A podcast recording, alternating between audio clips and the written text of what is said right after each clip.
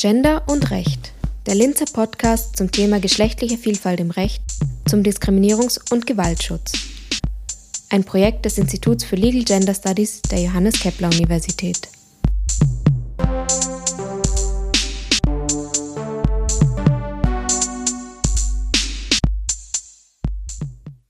Herzlich willkommen zur ersten Folge von Gender und Recht zum Thema Gewaltschutz in der Praxis. Am Mikrofon ist Linda Kräuter. Bevor wir die heutige Expertin zum Thema willkommen heißen, beginnen wir mit der Wissensrubrik des Podcasts. Wissen zum Mitnehmen. Alle Personen erfahren in irgendeiner Form Gewalt und üben Gewalt aus. Für Frauen ist das Risiko, Gewalt zu erleiden, zu Hause am größten. Ein Großteil der gewalttätigen Übergriffe auf Frauen findet in einer Wohnung statt. Dass die häusliche Gewalt als solche adressiert wird, ist keine Selbstverständlichkeit. Vielmehr brachte der Protest der zweiten Frauenbewegung der 1970er Jahre einen ersten Anstoß für die Sensibilisierung über das Thema häusliche Gewalt. Der nächste Punkt, den ich nennen möchte, ist die Enttabuisierung des Themas Gewalt. 1978 das erste Frauenhaus in Wien. Also das war natürlich eine gewaltige Kraftanstrengung, weil die Menschen waren ja damals der Meinung, äh, Frauen werden nicht geschlagen, obwohl man es ja meistens gesehen hat. Ne? Und jeder hat es auch gewusst. Das war ein O-Ton der ehemaligen Staatssekretärin für allgemeine Frauenfragen, ersten Frauenministerin und stellvertretenden Clubvorsitzenden des SPÖ-Clubs, Johanna Donal. Während ihrer politischen Karriere widmete sich Donal einer Vielzahl an frauenpolitischen Themen. Ihr Wirken leistete den wesentlichen Beitrag zum Bundesgesetz zum Schutz vor Gewalt in der Familie, das am 1. Mai 1997 in Kraft trat. Das sogenannte erste Gewaltschutzgesetz wird als Meilenstein gesehen, der einen Paradigmenwechsel einleitete. Es schuf die Kompetenz der Polizei, einen Gefährder ohne richterliche Anordnung aus einer Wohnung wegzuweisen und ihn daran zu hindern, in eine Wohnung zurückzukehren. Dadurch war es der Polizei erstmals möglich, Sofortmaßnahmen zum Schutz von Betroffenen zu setzen. Das Betretungs- und Annäherungsverbot zum Schutz vor Gewalt im Sinne des Paragraph 38a Sicherheitspolizeigesetz stellt nach wie vor eines der zentralen Elemente des Gewaltschutzes in Österreich dar. Mit der Gewaltschutzgesetznovelle 2009 kam es zu einer Neugestaltung der einstweiligen Verfügung nach der Exekutionsordnung.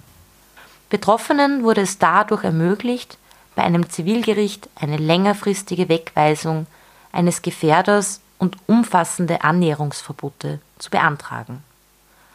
Darüber hinaus wurden auch neue Straftatbestände wie die fortgesetzte Gewaltausübung geschaffen, welche die Ahndung von immer familiärer Gewalt über einen längeren Zeitraum erleichtert.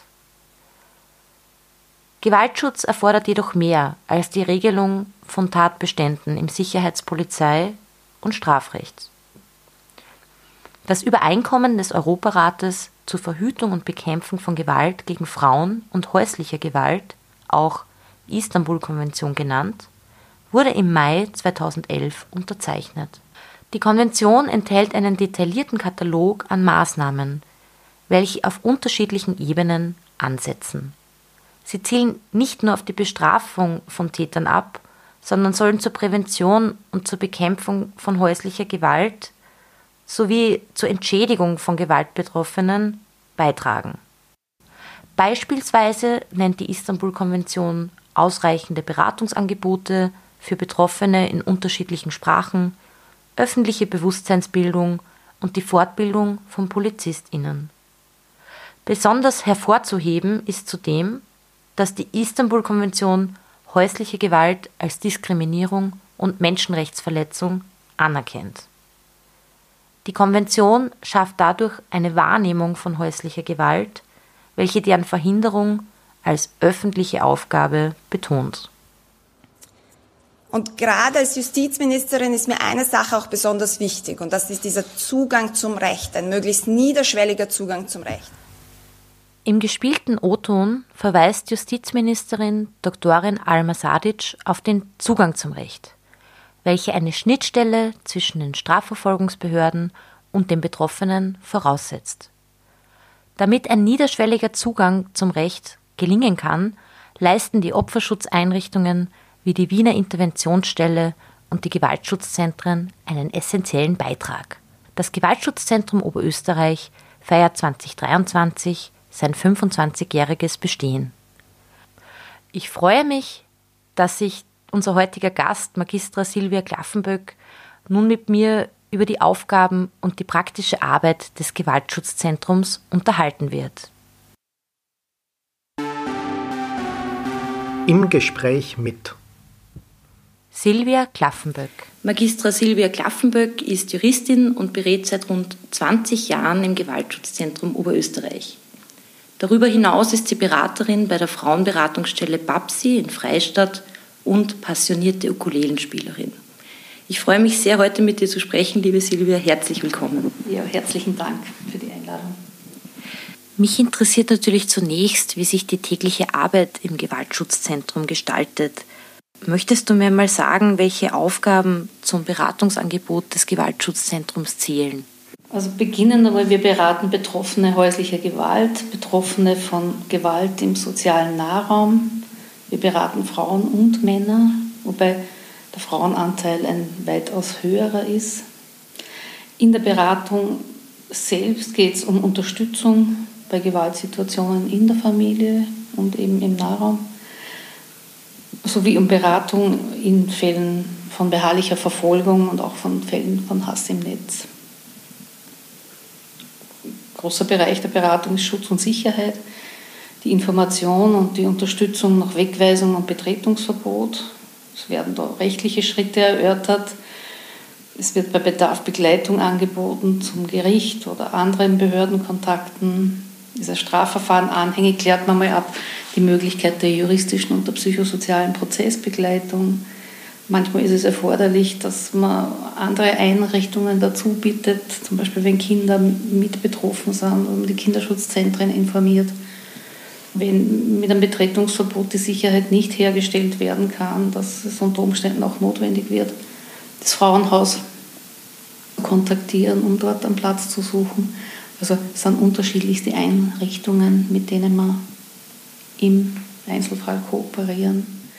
Und neben dieser Beratung kommt es auch noch zu, zu sicherheitspolizeilichen Fallkonferenzen, in die wir eingebunden sind, die wir manchmal sogar selber anregen, wenn es ein Hochrisikofall ist oder wir den als Hochrisikofall einschätzen. Wir haben viele Fälle beharrlicher Verfolgung, die wir begleiten. Und neben der Beratungstätigkeit ist halt auch noch ein Schulungsbereich, den wir gestalten, sei es bei der Polizeischulung, sei es mit Kindergärtnerinnen, Hortbetreuerinnen, damit man ein bisschen sensibilisiert zum Thema. Wir sind in Verbindung mit den Opferschutzgruppen von Krankenhäusern und dort im Schulungsbereich tätig. Wir bereiten Stellungnahmen für Gesetzesinitiativen vor, ja, Öffentlichkeitsarbeit. Also da gibt es einen ganz breiten Bereich rund um die Beratung herum auch, den wir betreuen. Du hast jetzt die sicherheitspolizeilichen Fallkonferenzen erwähnt. Was ist denn so eine Konferenz und wann findet sowas statt?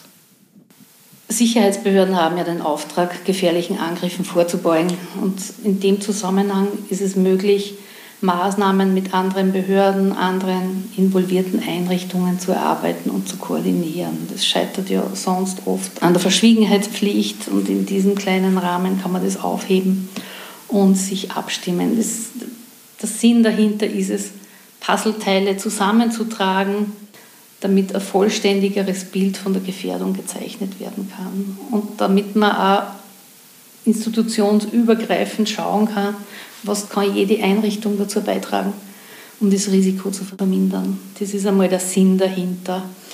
Solche Fallkonferenzen werden vor allem im Hochrisikobereich angeregt und durchgeführt, mit dem Ziel, eben schwere Gewalttaten zu verhindern.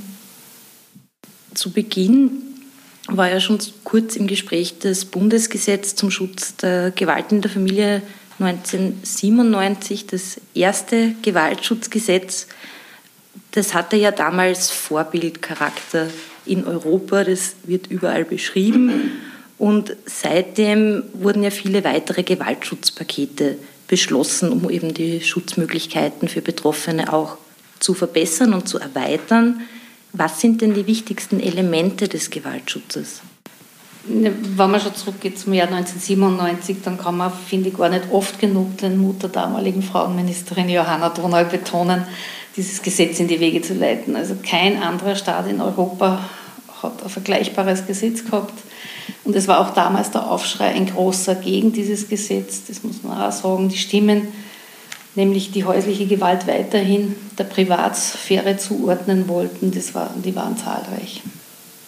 Dennoch hat sie es geschafft, das durchzuziehen und sie nicht irgendeiner Klientelpolitik zu beugen. Ich finde das schon hervorragend. Heute knickt man schon ein, wenn es um geschlechtergerechte Sprache geht. Also das einmal zur Entstehung des Gesetzes. Die wichtigsten Elemente des Gewaltschutzes sind das Betretungs- und Annäherungsverbot, also die Zäsur, die die Polizei setzen kann, um Gewaltdynamik zu durchbrechen. Natürlich auch die damit einhergehende Einbindung der Gewaltschutzzentren für die Betroffenen und mittlerweile auch dem Auftrag an die gewalttätigen Personen eine Beratungsstelle für Gewaltprävention aufzusuchen. Wesentlicher Punkt ist natürlich auch die Verständigung der Kinder- und Jugendhilfe soweit Kinder im Haushalt leben, die ja immer betroffen sind, unmittelbar oder mittelbar eben. Also finde, der wichtige Aspekt ist, dass das, was vorher heimlich, nämlich so im eigenen Heim passiert ist, ein bisschen ans Tageslicht gehoben wird und auch nicht mehr so leicht verheimlicht werden kann. Das ist einer der Grundpfeiler und eben, dass es nicht mehr Privatsphäre ist. Hinausgehend über diese 14 Tage die die Polizei verhängen kann, gibt es nur die Möglichkeit, einstweilige Verfügung zu erwirken, damit man einen längeren Sicherheitsabstand kriegt, jetzt von der Zeit her, entweder sechs Monate oder in manchen Fällen sogar auf ein Jahr. Was wir heute schon häufiger angesprochen haben und weshalb wir Johanna Donals Wirken auch im Kontext der Geschichte betrachten müssen, ist ja, dass die häusliche Gewalt häufig in den Privatraum verdrängt wurde und damit auch als Privatsache angesehen wurde, bei welcher sich der Staat auch nicht weiter einzumischen hat. Es ist aktuell noch immer so, dass sich Frauen fürchten, nachts allein auf die Straße zu gehen und Gewalt zu Hause weiterhin tabuisiert oder verschwiegen wird. Warum ist denn die Bewusstseinsbildung für das Thema Gewalt in der Familie so schwierig?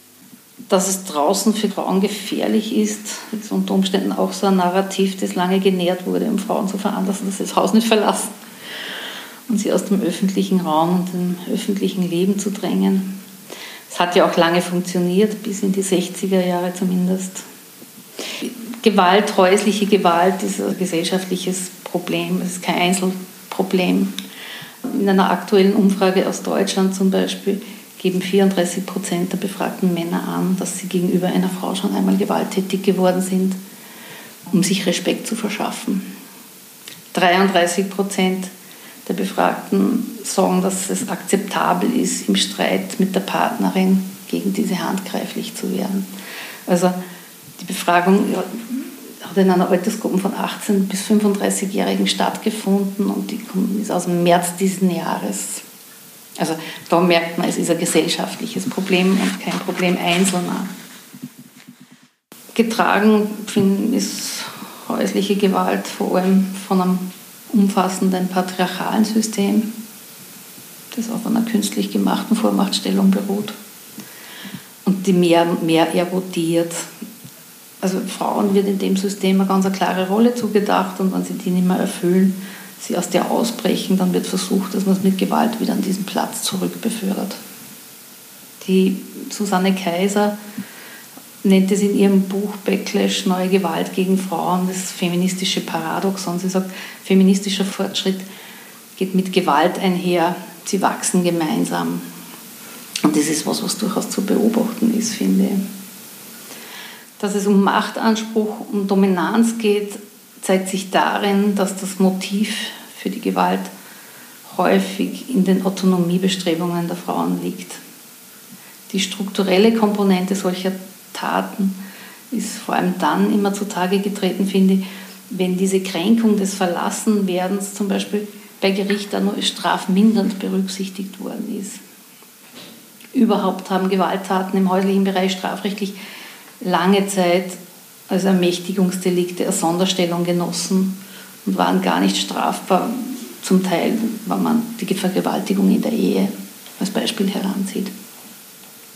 Rechtlich hat sich da tatsächlich was verändert, nämlich den frauenfeindlichen Aspekt hinter den Taten, dass man den jetzt als straferschwerend bewerten kann. Diese frauenfeindlichen Aspekte gehören auch beleuchtet von den Gerichten, von den Medien. Es ist ganz wichtig, darauf hinzuweisen. Es wird sehr oft, sehr oft eben in den Medien als tragischer Einzelfall noch dargestellt. Das ist vor allem, wenn wir einen österreichischen Täter haben, da wird auch noch ein Motivbündel serviert, das das Ganze emotional eher rekonstruierbar macht. Das ist bei ausländischen Tätern nicht so der Fall.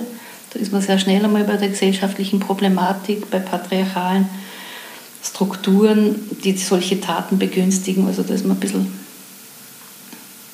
Forscher in der Begründung. Das ist ganz ein wesentlicher Punkt, finde ich, wie über Gewalt gegen Frauen oder wie über häusliche Gewalt berichtet wird. Das beeinflusst den gesellschaftlichen Umgang mit dem Problem. Also verortet man es nämlich als Einzelfall oder als strukturelles Problem. Nimmt man den unbekannten Angreifer oder sieht man sehr wohl dieses Problem der häuslichen Gewalt oder überwiegend häuslichen Gewalt? Gibt man den Beweggründen des Täters mehr Raum oder, oder berichtet man immer über das Martyrium der Betroffenen, das die durchmachen? Es ist auch wichtig, dass häusliche Gewalt benannt wird, dass endlich einmal eine richtige Sprache dafür gefunden und verwendet wird. Sehr oft, da kann man nicht von Liebe reden, da gilt es auch den Hass zu benennen, der dahinter steht, finde ich. Einfaches Beispiel, wenn es um die Benennung geht, bei 16 Tage Gewalt gegen Frauen, das ich eine sehr wichtige Aktion finde, aber da kommen die, die die Gewalt ausüben, nicht einmal im Titel vor. Ich denke mir, warum sollen sie die angesprochen fühlen? Warum sollen sich die als verantwortlicher Teil des Problems fühlen? Nicht einmal im Titel vorkommen. Es ist zögerlich, aber nach und nach kommen Männerberatungsstellen oder setzen sie Männerberatungsstellen auch dafür ein und sind sensibel auf das Problem, also übernehmen Verantwortung dafür. Das ist ein wichtiger Punkt. Man kann Opferschutz nicht nur braucht es Täterarbeit. Als langjährige Mitarbeiterin im Gewaltschutzzentrum Oberösterreich hast du ja bereits viele Erfahrungen in der Praxis gesammelt. Hat sich die Arbeit als Beraterin im Gewaltschutzzentrum seit deinen Anfangszeiten verändert? Seit dem Inkrafttreten hat es mehrere Novellen gegeben, notwendige Änderungen, die sich aus der praktischen Arbeit ergeben haben. Zum Beispiel die Fristverlängerung, das war früher ja das Betretungsverbot nur für sieben Tage gültig. Jetzt haben wir bei 14 Tagen. Es wurden sogar neue Straftatbestände geschaffen, um den Unwert der häuslichen Gewalt auch gerecht zu werden, zum Beispiel die beharrliche Verfolgung, die fortgesetzte Gewaltausübung. Es sind neue Gewaltformen dazugekommen. Der virtuelle Raum ist ein neuer Tatort mittlerweile. Es hat sich die Stelle an sich verändert. Als ich angefangen habe, waren wir vier Beraterinnen, jetzt sind wir bei ca. 30. Die Aufgabenbereiche sind umfassender. Prozessbegleitung mit dem Ausmaß neu dazugekommen. Wir haben Regionalstellen eingerichtet, damit die Erreichbarkeit erleichtert wird. Das ist ein wichtiger Punkt, vor allem für Frauen. Und die sind eben der weitaus größere Teil der von uns beratenden Personen. Hier möchte ich auch auf die Frauenberatungsstellen vor Ort hinweisen, die für uns so wichtige Kooperationspartnerinnen sind. Diese Einrichtungen müssen Jahr für Jahr um ihr Budget fürchten. Und dabei ist die Arbeit, die sie leisten, so ein wichtiger Teil, nämlich im weiteren Bereich des Gewaltschutzes. Um aus einer Gewaltbeziehung auszusteigen, braucht es Unterstützung in vielen Bereichen. Da geht es um Wiedereinstieg, um Kinderbetreuung, da geht es um Wohnen, um Therapie. Also das ist ein Berg von Themen, der gut begleitet gehört und das leisten meist Frauenberatungsstellen. Das tun sie seit vielen Jahren. Die müssen abgesichert werden, das ist ganz wichtig. Hier drängt sich fast auf, Parallelen zu ziehen mit dem Schicksal der Frauen selbst, die dort Beratung suchen. Die leisten auch viel, vor allem unbezahlte Care-Arbeit und sind nicht abgesichert. Also wiederholt sich was in der Stelle selber. Das, das, muss man, das muss man auf sichere Beine stellen. Silvia Klapfenböck, ich bedanke mich vielmals für deine Zeit und für deine spannenden Ansichten und wünsche alles Gute für die weitere Arbeit. Ich bedanke mich herzlich für das Interesse am Thema, das ich auch ganz wichtig finde. Zu guter Letzt möchte ich auf die fünfte Maria Schwarz-Schlögelmann Lecture hinweisen, die am 21. November 2023 auf der Johannes Kepler Universität im Unicenter stattfindet. Die diesjährige Schwarz-Schlögelmann-Lecture widmet sich dem Thema zivilgesellschaftliche Initiativen gegen häusliche Gewalt. Sie finden die weiteren Informationen sowie die Möglichkeit zur Anmeldung in den Shownotes. Die nächste Folge von Gender und Recht erscheint Anfang Jänner 2024. Bis dahin wünsche ich euch alles Gute und bis zum nächsten Mal bei Gender und Recht, der Linzer Podcast zum Thema geschlechtliche Vielfalt im Recht zum Diskriminierungs- und Gewaltschutz. Ein Projekt des Instituts für Legal Gender Studies der Johannes Kepler Universität.